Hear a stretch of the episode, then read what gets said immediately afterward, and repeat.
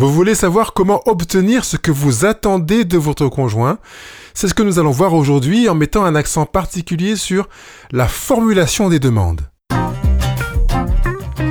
Bienvenue sur le blog Couple Heureux, je m'appelle Pascal Kionkion et je vous donnerai toutes les clés pour être heureux à deux.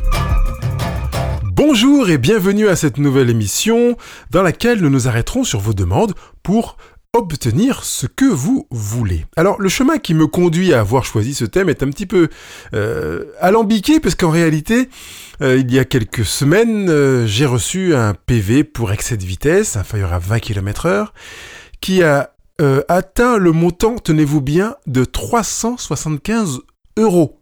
Parce qu'en réalité, euh, je n'ai pas reçu le PV initial, ce qui fait que je suis passé, je dirais, en surmajoration plutôt qu'en majoration, parce que de 45 euros à 375, je n'avais jamais imaginé qu'il était possible d'avoir un, PV aussi élevé pour un excès de vitesse de cet acabit-là. Donc j'ai fait une réclamation, mais bien sûr j'ai dû payer en amont. Et à l'issue de ma réclamation, j'ai reçu un courrier que j'ai sous les yeux pour lequel je vais vous lire l'intégralité parce qu'il est très court pour que vous compreniez ce dont il est question. Vous avez versé à telle date une consignation d'un montant de 375 euros en vue de l'amende contestée majorée numéro temps du telle date. L'original de cette attestation de consignation doit être fourni à l'appui de la réclamation.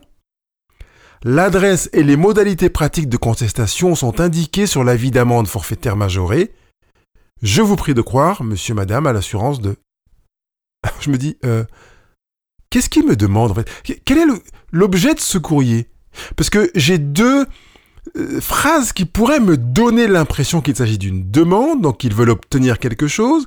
La première, c'est l'original de cette attestation de consignation doit être fourni à l'appui de la réclamation. Donc est-ce que ça veut dire que je dois fournir l'original de la consignation? Mais qu'est-ce que c'est que la consignation? Je suis pas certain de comprendre cette phrase. Et puis la deuxième, c'est l'adresse et les modalités pratiques de contestation sont indiquées sur l'avis d'amende forfaitaire majorée. Ben merci pour cette information, mais pourquoi vous me dites ça en fait? Et j'ai pensé que effectivement dans la vie conjugale, on se retrouve avec des phrases, des affirmations qui sont parfois difficiles à décrypter. On attend même, franchement, honnêtement, que notre conjoint, l'interlocuteur, parfois même nos enfants, comprennent ce que l'on veut obtenir sans avoir formulé de demande. En fait, on leur donne l'information. Ce qui est un terrain magnifique pour créer des conflits à venir. Il est nécessaire de passer par la formulation d'une demande. Donc, je m'arrêterai là-dessus dans la deuxième partie de notre euh, émission du jour, euh, mais je voulais profiter de cette lettre d'abord pour camper les décors et en même temps vous interroger pour vous dire est-ce que vous formulez des demandes? Est-ce que vous avez réellement formuler des demandes ou est-ce que vous avez l'impression que l'autre devrait comprendre ce que vous cherchez à lui demander? Ce qui demande que votre conjoint soit doté d'un pouvoir surnaturel puisque imaginer une demande à partir de quelque chose qui n'en est pas est un moyen, euh, je veux dire, tout trouver pour euh, euh, se retrouver avec des, des, incompréhensions, des malentendus, des frustrations, des déceptions. Et je prendrai bien le temps de m'arrêter là-dessus pendant notre émission du jour. Donc, D'abord, avant de, euh, de se positionner sur la demande, on a besoin de se focaliser sur obtenir. Je veux obtenir quelque chose. C'est la raison pour laquelle je vais me tourner vers la demande. Qu'est-ce que je veux obtenir? Pourquoi je veux l'obtenir? Dans quel but est-ce que je veux obtenir ce que je voudrais obtenir? Première suite de questions nécessaires, bien entendu, et Dante. Euh, et peut-être que ça peut nous permettre de nous focaliser sur les motivations savoir ce que je veux, pourquoi je le veux. Et à partir de là, je peux commencer à limiter le risque de frustration parce que j'ai clarifié certains éléments. Qu'est-ce que je veux et pourquoi je le veux? Ça paraît anodin de poser la question comme ça, mais réellement, bien souvent dans des relations conjugales, je pose la question à l'un, mais qu'est-ce que veut votre conjoint? Et il me dit quelque chose pour lequel le conjoint dit, non, non, pas du tout, je, ne veux pas ça du tout. Ah bon, mais je pensais que... mais qu'est-ce qui fait que vous avez pensé que... Est-ce qu'il vous l'a dit? Non. Mais vu qu'il a fait comme ceci ou comme cela, j'ai pensé que... Oui, vous avez pensé que, mais vous ne savez pas en fait. Donc à la rigueur, posez la question pour savoir, est-ce que c'est ce que tu veux? Nous avons d'abord besoin de nous positionner pour savoir ce que nous voulons, nous, avant d'envisager une formulation de demande. qu'est-ce que je veux et pourquoi je le veux? C'est un moyen de limiter la frustration. C'est aussi un moyen de limiter la déception, comme d'autres émotions qu'on va vivre de manière pas très agréable. En répondant à ces deux questions, qu'est-ce que je veux et pourquoi je le veux, c'est une manière de semer en soi une capacité de faire une différence entre euh, ou de voir le fossé qui peut y avoir entre mes demandes, nos demandes et la capacité du conjoint à y répondre. Mais également entre nos demandes et la volonté du conjoint à y répondre. Et puis également entre nos demandes et les valeurs du conjoint qui est invité à y répondre ou à participer à y répondre, puisque comme je l'ai déjà dit dans une émission précédente, vous êtes le premier ou la première à devoir répondre à vos propres besoins et à proposer à votre conjoint de participer à la réponse à vos demandes, à vos attentes, à vos besoins, mais il n'est pas tenu de répondre à vos demandes. Il n'est pas tenu de répondre à vos besoins. Il s'agit d'un choix. Euh, en grec, il y a euh, un terme que j'aime beaucoup. Euh, on peut être au service les uns des autres, et on l'a déjà évoqué dans ce blog Couple Heureux, et je pense à trois termes en grec qui sont vraiment enrichissants si on les, euh, on les, on les maîtrise un peu plus en français. On peut être serviteur, je vais prendre un peu celui qui est le plus dur, avec le, le, mot doulos. Alors le doulos, c'est un serviteur, oui, mais c'est un serviteur esclave. Ça veut dire qu'il est contraint, il n'a pas choisi, ça lui tombe dessus. On l'a chopé, on l'a mis dans un coin et il fait ce qu'il y a à faire. Bien entendu, dans un couple, avoir une relation où on est dans le service avec cette approche doulos, esclave, c'est un petit peu difficile parce qu'en réalité, euh, on est dans une sorte de non-respect de l'identité, de l'intégrité de l'autre. Et puis il y a un autre terme qui est diaconos, qui est également traduisible par serviteur. D'ailleurs, dans notre langue française, on l'utilise pour ministre. Nos ministres, hein, euh, je pense au, terme politique, sont des diaconos. Hein. Donc, c'est vraiment des serviteurs qui, eux, font normalement, on est loin de ce qu'on fait maintenant dans nos ministères, que ce soit quel que, soit le niveau du ministère, mais le diaconos en grec c'est quelqu'un qui fait le service, mais vraiment le service quotidien, les tâches quotidiennes, le ménage, il veille à ce qu'il faut, l'intendance, en gros il fait les courses, il entretient la maison, il surveille, il veille à ce que tout aille bien. Et puis, il y a un autre terme qui invite au service, euh, c'est se mettre au service, là je vais prendre le verbe cette fois-ci, Hypotasso, c'est se mettre sous, se placer sous. Mais cette fois-ci, il y a une, connotation d'une soumission volontaire. Ça veut dire qu'on a choisi, presque on a supplié. Ah, j'aimerais bien le faire, allez, s'il te plaît, je t'en prie, je veux le faire. Là, on est dans une postulance vraiment, une volonté d'être au service de l'autre. Et là, il me semble que ce terme-là peut s'adapter complètement à la vie conjugale. Hypotasso, se mettre en dessous, se soumettre mais il n'y a rien d'imposé, il n'y a rien d'avilissant, c'est un privilège. Comme quand euh, vous euh, postulez à un emploi et que l'employeur vous prend, eh bien vous avez fait hypotasso, mais aussi le serviteur a fait hypotasso, enfin l'employeur le, a fait hypotasso en se soumettant à votre demande, en l'acceptant, mais il le considère comme un privilège, sans quoi il ne vous embaucherait pas. Vous le considérez également comme un privilège, ce qui fait que vous avez tout fait pour être embauché.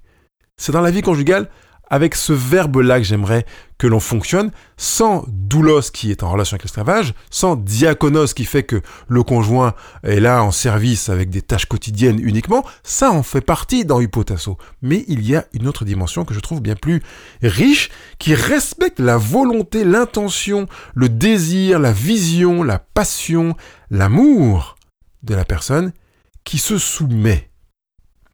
Et dans ces demandes-là, quand on est dans une relation avec ses propres valeurs et qu'on a considéré combien les valeurs sont considérablement importantes, on ne va pas demander ou attendre de son conjoint des choses qui sont en inadéquation avec ses propres valeurs, même si ça nous ferait plaisir qu'il fasse ceci ou cela pour nous rendre service, pour nous correspondre, pour répondre à nos attentes. Mais absolument rien qui soit en, contradiction avec ses valeurs. Donc on est dans une valorisation de l'upotasso, de quelqu'un qui se soumettra parce qu'il a choisi, parce qu'il désire le faire, etc. Ne vous sentez jamais obligé et n'obligez jamais à rendre service. Et dans ce n'obligez jamais, je vais même ajouter le minaudage. C'est allez, s'il te plaît, vraiment, fais-moi plaisir. Non, vraiment, sérieux, ça me ferait du bien. Non, Évitez ça parce qu'on n'est pas dans l'hypotasso, on est dans la tentation de manipulation, de faire en sorte que l'autre accepte parce qu'on a de beaux yeux, parce qu'on a dit gentiment, parce qu'on a été gentil, parce qu'on a, on a euh, euh, couché avec lui, qu'on lui a rendu service, je sais pas. Non, là on est dans, une, dans du business relationnel, on n'est pas dans de l'amour. Dans le Upotasso, il n'y a pas de business relationnel. On est vraiment dans une posture dans laquelle on est dans l'amour. J'ai envie de le faire. T'as même pas, peut-être même, tu n'as pas eu besoin de le formuler. Euh, j'ai compris. Même si, attention au danger, comme je l'ai évoqué tout à l'heure, si ça n'a pas été formulé, je peux me planter. Mais donc, vaut mieux que je dise, j'ai l'impression que ça, ça te ferait plaisir, que tu aimerais ceci ou que si je faisais ça, ça, pouvait ça pourrait t'aider. Est-ce que ça te convient? Oui, ça me convient. Alors, je me ferai un plaisir de le faire. Je suis dans l'hypotasso. Une postulance pour un service volontaire. Il me paraît également important de préciser qu'une attente a besoin, ou une demande, quand on veut obtenir quelque chose, il est nécessaire, voire aidant, de limiter les zones de flou. Donc quelque chose de trop large. Écoute, euh, mon amour, euh, euh, j'aimerais que tu prennes soin de moi davantage. non, oui, d'accord, merci, je suis d'accord sur le principe. Mais comment ça se voit que je prends soin de toi? Je vois pas trop comment, avec tout ce que je fais, pourquoi tu me dis ça? Je prends soin de toi. Vous voyez, c'est tellement vaste, tellement large, qu'on est devant une possibilité d'arroser une frustration, une déception à venir chez soi comme chez son conjoint, parce que prendre soin de soi, bah, c'est trop large. Dans ces conditions, je propose de jouer au jeu du dictionnaire. Quand je te dis que je veux que tu prennes soin de moi, qu'est-ce que tu entends? Comment tu vois les choses? Voilà. Ou à l'inverse, j'aimerais que tu prennes davantage soin de moi.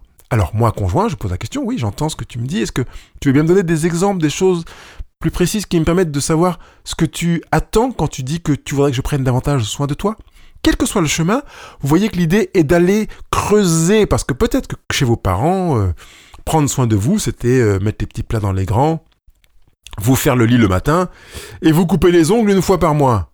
Enfin, par, c'est votre parent, vous comprenez que c'est votre parent qui faisait ça, qui cuisinait, mettait les petits pains dans les grands, faisait votre lit, et vous coupez les ongles une fois par mois. Mais dans votre couple, est-ce que euh, ça doit être la même chose? Est-ce que vous attendez de votre conjoint qu'il fasse votre lit, qu'il mette les petits plats dans les grands et qu'il vous coupe les ongles une fois par mois, ou qu'il vous rase la barbe, ou qu'il vous épile le maillot? Euh, c'est pas parce que votre mère ou votre père faisait ceci ou cela que votre conjoint euh, doit faire ceci ou cela. Ça n'est pas devenu une règle parce que c'était comme ça chez vous. Donc ça ne fonctionne pas. Par conséquent, vous avez besoin de préciser à votre conjoint ce que vous voulez dire quand, par exemple, vous lui demandez J'aimerais que tu prennes soin de moi, que tu prennes davantage soin de moi. Vous avez entendu la nuance quand même. Si je dis à mon conjoint J'aimerais que tu prennes soin de moi, ça sous-entend que c'est une demande qui correspond à quelque chose qui n'est pas encore fait. Par contre, si je dis à mon, conjoint, j'aimerais que tu prennes davantage soin de moi, sous-entend qu'il a déjà commencé à prendre soin de moi et que j'attends des choses qui ne sont pas encore manifestées. On va dire oui, c'est chipoté. Eh ben non, c'est pas chipoté, parce que quand les couples sont dans le cabinet à essayer de trouver des voies pour mieux s'entendre et parfois passe par se taper dessus, on se rend compte que ces éléments ne sont pas des nuances. Donc je suis pas en train de chipoter, je suis en train vraiment de vous donner des éléments qui ont du fond, qui ont du sens, qui veulent dire quelque chose et qui, euh, quand on les prend en considération, euh, enrichissent la communication. Donc faire en sorte de limiter le flou en étant plus précis dans ce que l'on veut formuler, dans ses attentes, dans ce que l'on veut obtenir. Et à l'inverse, en même temps, n'allons pas dans l'extrême complètement opposé, en étant hyper pointu, en disant voilà, je veux que quand tu mets la table, tu mettes la fourchette à gauche et le couteau à droite et la petite cuillère au-dessus et que la serviette soit pliée comme ça, pas comme ça. Et puis que la fourchette soit à telle hauteur, c'est-à-dire que le haut de la fourchette ne dépasse pas le haut de l'assiette.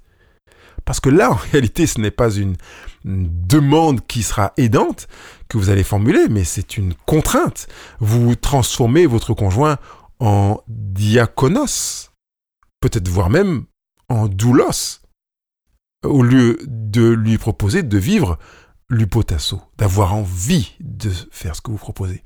Parce que si c'est trop pointu, il aura l'impression d'être un exécutant. Or, quand on a le sentiment d'être un exécutant, eh ben, on a l'impression d'être réduit, d'être euh, déconsidéré, de ne plus avoir de valeur, d'être parfois même abusé.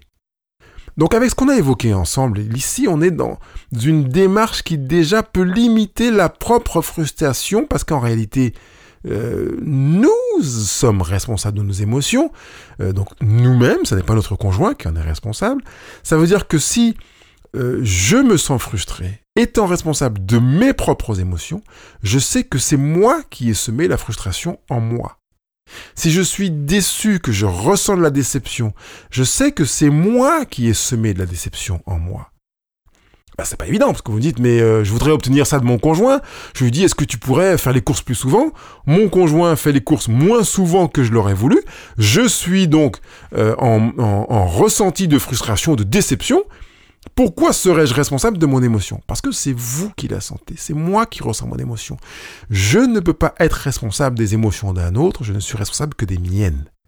Même si j'ai été précis en disant faire les courses plus souvent, ça veut dire lundi, mercredi, vendredi, ou bien ça veut dire quand il, quand la dernière brique de lait est ouverte et qu'il reste qu'un quart de la baguette, de devoir en racheter, euh, ce qui serait trop pointu au passage par rapport à ce que j'ai évoqué tout à l'heure. Eh bien, c'est quand même moi qui suis responsable de mon émotion. Par conséquent, étant conscient de cela, ben, je vais travailler en faisant en sorte que quand je ressens un sentiment de frustration ou de déception, euh, ou de tristesse, ou de découragement, ou voilà, on peut aller lister la suite des, des, émotions relatives à une absence de réponse à une, une, chose qui est formulée, qui pourrait s'apparenter à une demande, ou qui est une demande explicite, je reste quand même responsable de mon émotion, par conséquent, je sais que c'est sur moi que je vais travailler, au lieu d'avoir la tentation naturelle de chercher à piloter mon conjoint pour qu'il corresponde davantage à ce que je voudrais. Parce que dans cette tendance qui pourrait être de chercher comment obtenir ce que vous voulez de votre conjoint, vous pourriez aspirer à avoir un conjoint télécommandable. Vous voyez, vous allez sur euh, Amazon euh, ou sur Cdiscount ou chez Darty, vous demandez à un vendeur une télécommande pour conjoint, il vous livre et avec ça vous pilotez pour avoir le conjoint qui correspond exactement et qui pilote, qui répondent du tac au tac, au doigt et à l'œil à ce que vous voudriez. Alors vous comprenez que je tire le trait, je force le trait. Seulement, je nous interroge, est-ce que il n'y a pas un peu de ça parfois aspirer à ce que notre conjoint corresponde vraiment à ce que l'on voudrait, plutôt que d'accepter que notre conjoint est comme il est Alors c'est vrai, me direz-vous, oui, mais mon conjoint, si je le laisse être comme il est, ça part à volo. Peut-être, mais peut-être est-il judicieux que vous changiez vous, ou bien que vous changiez de conjoint. Euh, je ne sais plus quel auteur a dit il est plus facile de changer de conjoint que de changer son conjoint. Je signe, je surligne, j'encadre, je mets du stabilo, je mets des warnings pour dire oui, c'est génial, c'est top, c'est vraiment essentiel de comprendre ça. Maintenant, je voudrais poursuivre avec une, euh, dans l'étape suivante qui consiste à vous donner les moyens de mieux semer pour augmenter les chances de, entre guillemets, récolter ce que vous avez semé. Et je choisis à dessein cette image parce qu'elle est empruntée à la botanique. Et si vous avez autour de vous des agriculteurs, ou si vous avez même vous un potager, vous allez vous rendre compte que ce n'est pas parce que vous avez mieux semé, que parce que vous avez mieux préparé le terrain, que parce que vous avez pris de meilleures graines, que parce que vous avez semé au moment idéal, en tenant compte de la lune, etc., etc., que vous augmentez, que vous aurez, pardon, le, résultat que vous aviez escompté.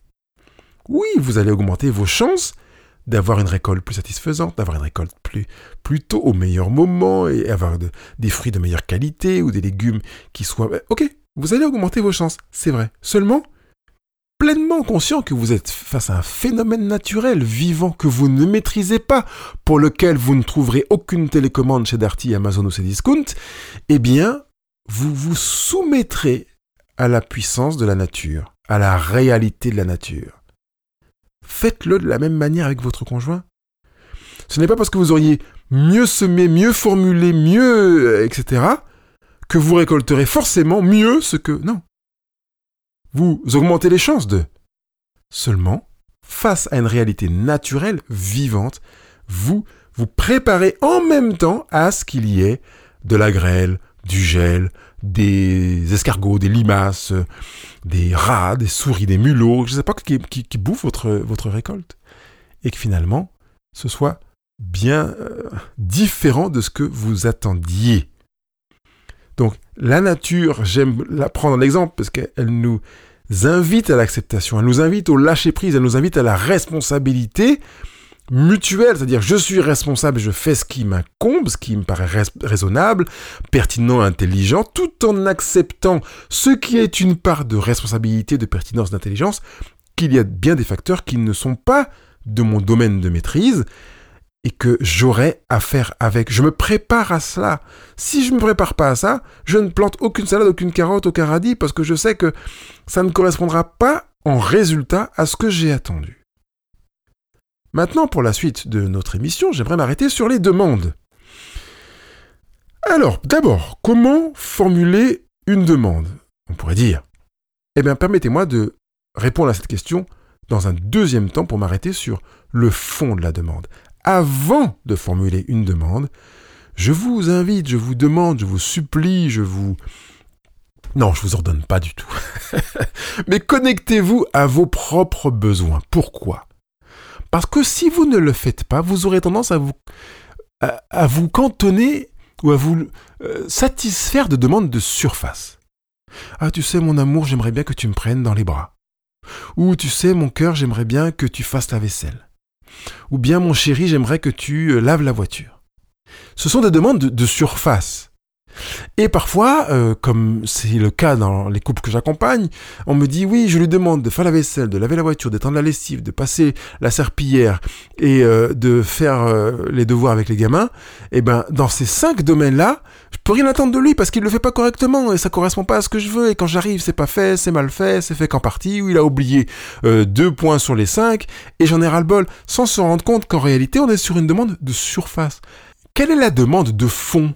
Qu'est-ce qui peut motiver mon conjoint à faire ce que je lui demande? Ça veut dire qu'il a besoin, en être intelligent, d'avoir une motivation, pas de le faire parce qu'on me l'a demandé, mais de le faire parce que ça va répondre à un besoin, pas à une demande, et qui plus est, à une demande de surface. Il faudrait que tu mettes les fourchettes à gauche. Attends, ça me saoule, si je les mets à droite, les fourchettes elles sont à table, quoi. Pourquoi? Quelle est la motivation? À quel besoin vais-je répondre? En faisant ce qui m'a été demandé. Vous pouvez comprendre au boulot que vous avez cette manière de fonctionner. D'ailleurs, vous l'avez même dans votre conjugalité avec vous. Quand vous étiez gamin, vos parents vous disaient fais ci, fais ça, va te brosser les dents, ça vous saoulait parfois vous faisiez semblant de vous brosser les dents parce que vous étiez en, en tentative de réponse à une demande de surface. Quand vous avez compris l'intérêt du brossage de dents, vous y êtes mis sans que quelqu'un d'autre vienne vous dire tu t'es brossé les dents, va te brosser les dents ou lave-toi les mains. Mais au départ, il y a un moment où ça vous a saoulé, parce que c'était une demande de surface. On a intérêt à enrichir la relation conjugale en allant au-delà de la demande de surface, en allant en profondeur pour formuler un besoin. Est-ce un besoin de reconnaissance? Est-ce un besoin de respect? Est-ce un besoin de tendresse? Est-ce un besoin d'attention? Est-ce un besoin de valorisation? Est-ce un besoin de non-rejet, de non-abandon, de non-trahison, de fidélité Est-ce un besoin de présence? Voilà, quand je dis, écoute, j'aimerais bien que tu rentres plutôt du boulot, c'est quoi? Quel est le besoin? Je reprends le exemple que j'ai évoqué. Est-ce un besoin de présence? Est-ce un besoin de moment de qualité? Parce que mon langage d'amour, c'est moment de qualité. Comme le dit euh, Gary Chapman dans le livre Les langages de l'amour que je vous encourage à lire. Attention, ne vous faites pas avoir en prenant les cinq langages de l'amour, mais les langages de l'amour. Hein? Donc des gestes pour dire je t'aime. Je dis ça parce que certains ont acheté les cinq langages de l'amour, mais c'est un résumé light adapté du livre source qui est Les langages de l'amour, qui correspond à la découverte de Gary Chapman, qu'il a faite suite à un gros travail euh, en tant que passionné d'anthropologie, entre autres. Donc, quand je focalise mon attention sur le besoin profond et que moi-même, dans ma demande, je focalise mon attention sur mon propre besoin profond. Par exemple, comme j'ai repris là, comme j'ai mentionné, reconnaissance, euh, tendresse, euh, respect, présence, parce que bah, c'est mon langage d'amour, mon moment de qualité, par exemple. Eh bien, je vais formuler ma demande en tenant compte de cela et en veillant à ce que mon conjoint entende que ma demande est en adéquation avec un besoin et non pas une envie qui, comme son profil l'indique, peut varier en fonction du temps, alors qu'un besoin profond bah, ne varie quasiment pas ou très peu. Euh, donc du coup, ça va faciliter les choses et en même temps ouvrir le champ sans être vraiment trop dans le flou comme on l'a évoqué tout à l'heure, mais ouvrir le champ CHAMP pour que mon conjoint ait plus de liberté. Parce qu'en réalité, quand je partage un besoin profond, j'ouvre le champ de la liberté parce qu'il existe des chemins multiples pour répondre à un besoin profond. J'ai besoin que tu sois davantage présent auprès de moi pour vivre des moments de qualité. Eh ben, ça me permet de prendre l'initiative de faire un certain nombre de choses aller au resto, aller en balade, passer du temps sur la terrasse avec un café ou un thé le soir, prendre le temps d'un apéro en amoureux avant que les enfants n'arrivent, euh, mettre les enfants au lit pour être seul avec mon conjoint, euh, pouvoir partir un week-end tous les je ne sais combien, euh, tout seul tous les deux, et même quand je suis chez des amis ou chez mes parents, prendre mon conjoint par la main et partir pendant une heure ou deux, parce qu'il est moments de qualité, qu'il aura besoin de ces moments qui font, qui sont exceptionnels. Quand mon conjoint me parle, être attentif et euh, vraiment chercher à le comprendre. Tout cela pour valoriser du moment de qualité et pas simplement avoir une approche de surface. Donc je vais ouvrir le champ des possibles qui fait que mon conjoint verra comment il est possible avec plein d'options possibles, plein de voies de répondre à un besoin profond. Alors que si je lui dis j'aimerais que tu me prennes dans la main, que tu me prennes la main quand on se balade, et j'aimerais que tu m'embrasses même quand il y a du monde. J'aimerais que quand on est chez, chez mes parents, tu me tu m'emportes euh, et tu me libères de chez mes parents pendant une heure ou deux pour passer du temps ensemble. Je lui fais une liste de tâches qui donne cette impression qu'en fait t'es pas vraiment libre, mon chéri. Je t'aime, mais comme un doulos ou comme un diaconos, comme un esclave ou comme un serviteur euh, aux tâches ménagères, aux tâches quotidiennes. Je ne te prends pas comme quelqu'un de libre, d'intelligent, de sage et de pertinent, capable de faire tes choix. Je vous le dis par rapport aux conjoints, mais c'est valable par rapport aux enfants également. Euh, quand euh, on a des enfants qui ont 7, euh, 6 ans et que on leur dit range ta chambre et qu'on leur dit 3, 4 fois dans la semaine de ranger leur chambre, tiens, ça rappelle un exemple que j'ai vécu avec une de mes enfants. Euh, c'est peut-être parfois les prendre pour des doulos ou des euh, diaconos. Et je pense que c'est plus fécond de se poser la question et de se poser avec son enfant pour lui demander mais comment vois-tu le rangement de ta chambre? À quelle fréquence tu aimerais ranger ta chambre? Parce que papa ou maman aimerait que ta chambre soit rangée. Toi, je pense que tu apprécies aussi qu'elle soit rangée. Au, au passage d'ailleurs, quand tu la ranges, tu retrouves certains jouets que tu ne trouvais pas. Comment peut-on s'organiser? Comment vois-tu les choses? Et on entend l'enfant sur la manière dont il voit les choses. Et puis nous, on exprime la manière dont on voit les choses. Ce qui fait que par moment, on va pouvoir travailler ensemble pour que la chambre soit rangée, et en acceptant, nous, en tant qu'adultes, que la chambre soit rangée autrement que comme on le voudrait, parce qu'en fait, à ses yeux d'enfant, elle sera rangée quand il l'aura rangée comme bon lui semble. Et on pourra peut-être trouver un chemin où, finalement, il pourra ranger la chambre comme bon lui semble, et en même temps en veillant à ce que certains aspects de la chambre soient rangés euh, autrement que comme il le voyait lui, pour que nous soyons tous deux satisfaits. L'intention est que l'on soit deux à être satisfaits. Si vous voulez travailler plus profondément sur ce que je vous présente là à l'instant, allez lire le livre de Thomas Gordon, Parents efficaces. Parce que ce que je vous présente là, c'est la méthode sans perdant, ou bien win-win. Je préfère cette approche-là parce qu'elle est positive, gagnant-gagnant. Alors que quand on est dans une approche dans laquelle on est avec euh, une, injonction, fait ci, fait ça, etc., on est dans une méthode dans laquelle il y a un gagnant et un perdant. Donc, euh, on va, à partir de ces deux derniers aspects que j'ai évoqués là, dans lesquels on va, un, respecter la liberté de l'autre, au lieu de, lui fermer des voies, on va lui ouvrir des possibles pour qu'il ait la possibilité de s'exprimer en répondant à nos besoins profonds et pas à une liste de tâches et deux, justement, l'inverse, éviter de le limiter à fais ci, etc., en faisant qu'il ait des voies précises d'action comme s'il devait être un exécutant, on va formuler des demandes. Et maintenant, je voudrais m'arrêter sur comment formuler une demande. Alors, pour formuler une demande, on va commencer par je d'abord. Au lieu de tu, tu pourrais faire, tu pourrais laver la voiture. Euh, tu veux bien, voilà. Bah, ça fait, vous entendez tout de suite le côté chef? Alors, même si on dit Tu veux bien faire le ménage dans la cuisine ou faire le lit? Oui, ça fait moins chef. Seulement, je suis déconnecté de moi et j'aimerais davantage vous inciter à vous connecter à vous-même. J'aimerais bien que tu fasses le lit. Est-ce que tu veux bien le faire? Vous comprenez que tout à coup, je, deviens le je. Et du coup, c'est un je avec un tu. Il n'y a pas un émetteur euh, euh, ou plutôt un récepteur qui, doit se soumettre à un émetteur euh, ordonnant. On est dans une relation d'un je à un je qui fait qu'en fait, je te demande à ton je de bien vouloir. Et on est tout à coup dans un autre univers. J'aimerais, je souhaiterais, j'aurais besoin que. Premièrement. Deuxièmement, toujours dans cette demande, euh, il y a un certain nombre de demandes qui sont fondées sur des réalités présentes ou légèrement passées pour lesquelles on a été euh, en désaccord ou en insatisfaction. Donc on dit voilà, on sort de chez euh, d'une soirée par exemple, et on va dire à son conjoint, écoute, j'ai pas aimé ton attitude quand Sophie m'a dit ça et que tu as répondu comme ça et tu as fait comme si ceci et cela. Alors oui, ça peut être intéressant. Là, on est dans une critique, il n'y a pas de demande, vous entendez. Et surtout si on s'arrête là, on pourrait imaginer que ben, c'était une demande. Et c'est un des pièges, j'y viendrai dans quelques minutes. Mais je voudrais continuer sur, mon idée principale. Donc, euh, du coup, on est focalisé sur le passé. Je propose d'être focalisé sur le proche avenir. Et dire, par exemple, tu vois, quand Sophie a dit ceci et cela, j'ai vu que tu as répondu ceci et cela. Euh, j'aimerais qu'à l'avenir, voilà, où est-ce que je voudrais, je voudrais rajouter cela, à l'avenir. Ou si ça se représente, si quelque chose de ce type se représente, j'aimerais, je souhaiterais, je préférerais. Et du coup, vous formulez une demande qui est constructive parce qu'on ne peut pas aller changer ce qui s'est passé à la soirée chez Sophie.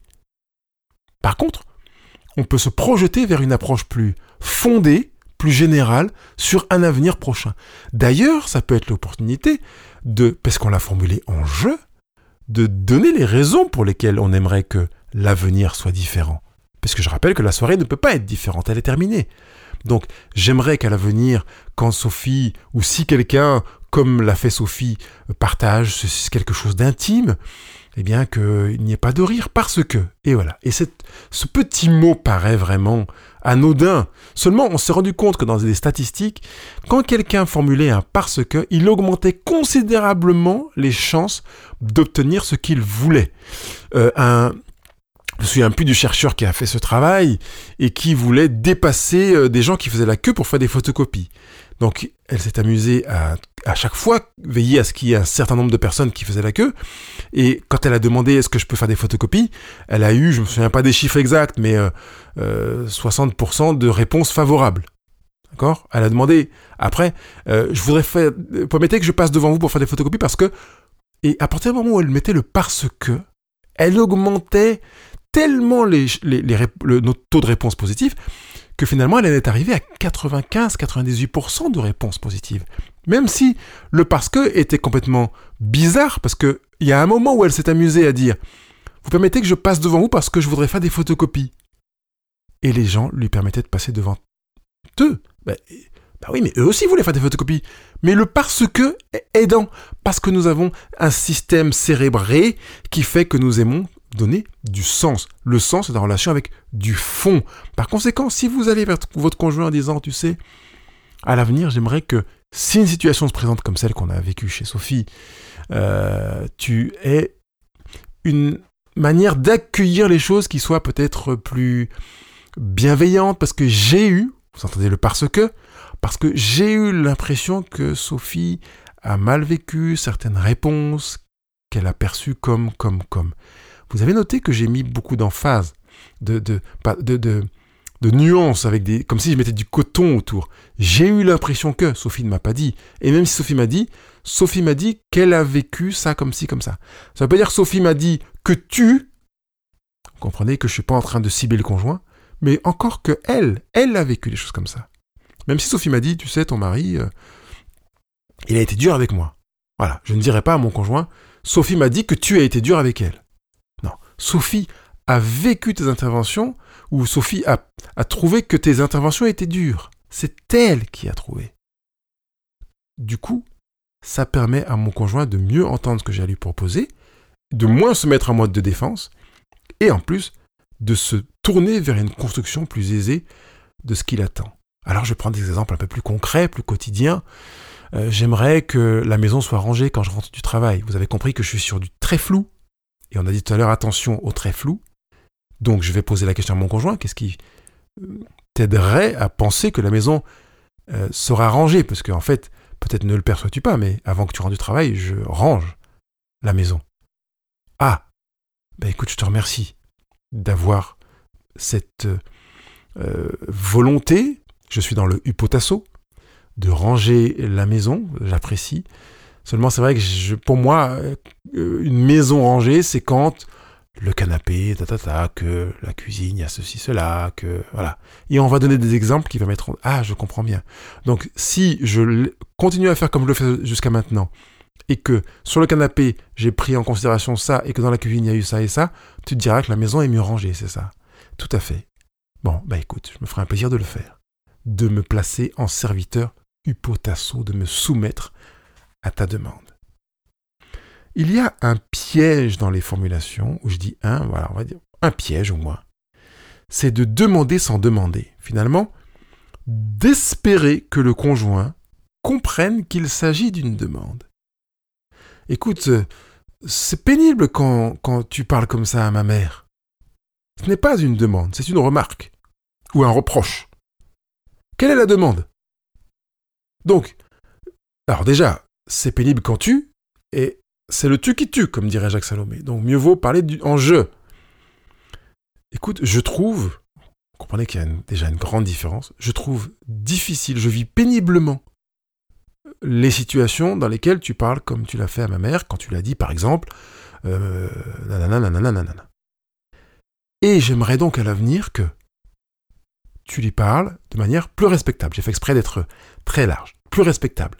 C'est-à-dire que tu ne lui coupes pas la parole et que tu l'écoutes jusqu'au bout de ses phrases, et qu'en même temps, même si tu n'es pas d'accord avec elle, que tu respectes ses positions.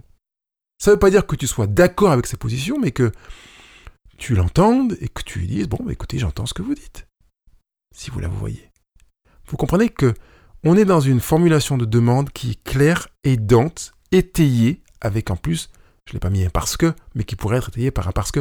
Parce qu'en réalité, quand je te vois ou je t'entends parler comme ça à maman, eh bien, je me sens touché moi-même, parce que c'est ma mère. Ouvrez la parenthèse, je sais que j'ai un travail à faire sur moi-même, parce que c'est pas parce que mon conjoint parle d'une manière à ma mère que je devrais, moi, en être mal. Donc je reste conscient de ce travail que j'ai à faire sur moi-même, et éventuellement je peux le formuler en disant, j'entends que ça souligne le fait que j'ai besoin de faire un travail sur moi-même, mon chéri et que c'est pas toi qui détermine ce que je ressens, c'est moi qui suis responsable. En même temps, j'aimerais que tu fasses aussi euh, ce travail relationnel, d'accueil, de bienveillance, de non-jugement avec maman, euh, non seulement parce que je me sentirais mieux, parce que surtout, je pense que c'est dans mes valeurs quelque chose qui est nécessaire sur le plan relationnel, qu'il s'agisse de ma mère, de mon oncle, de mon voisin, de mon ennemi, de mon patron, ou de n'importe qui d'autre, d'un automobiliste que l'on ne connaît pas.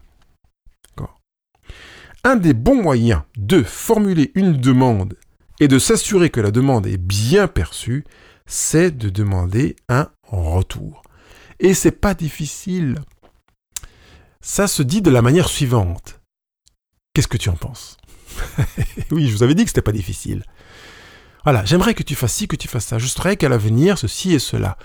Qu'est-ce que tu en penses?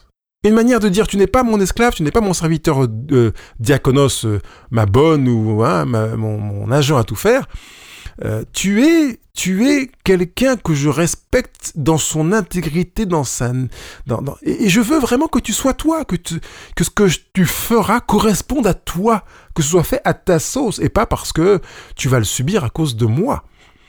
D'où? Qu'en penses-tu? Comment tu vois les choses? Qu'est-ce que tu ressens en m'entendant te dire ça? Quand vous formulez une demande, faites-vous le cadeau mutuel de vous ouvrir à cette question. Qu'en penses-tu? Qu'est-ce que tu ressens? Comment tu vois les choses? Comment tu te vois vivre les choses? Une manière de permettre à la personne d'être responsable de son choix, qu'elle vous dise oui ou non, parce qu'elle peut vous dire non, on l'a dit depuis le début de cette émission, et avec ce qu'est-ce que tu en penses? Eh bien, on s'ouvre à ce que, évidemment, il puisse nous dire non. Vous voyez qu'en même temps, ça nous prépare nous-mêmes. Hein Alors, si je dis pas qu'est-ce que tu en penses, ça veut dire que t'as pas le choix, en fait. Alors, qu'en penses-tu? Bah écoute, moi, je me sens pas à l'aise avec ce que tu demandes, Et encore une fois, on va aller vers le parce que et se focaliser sur les valeurs, sur les, réalités profondes, les motivations profondes. Parce que voilà, j'ai pas envie de mettre les fourchettes à gauche parce que ça me gonfle. Bah, c'est pas suffisant. C'est pas suffisant. Mais pourquoi ça vous gonfle? C'est quoi le fond? Parce que quand vous étiez gamin, vous aviez l'impression d'être un esclave à la maison quand euh, votre mère vous disait Mais les fourchettes à gauche, tu me fais chier quand tu n'es pas à droite, ouais, sais pas quoi.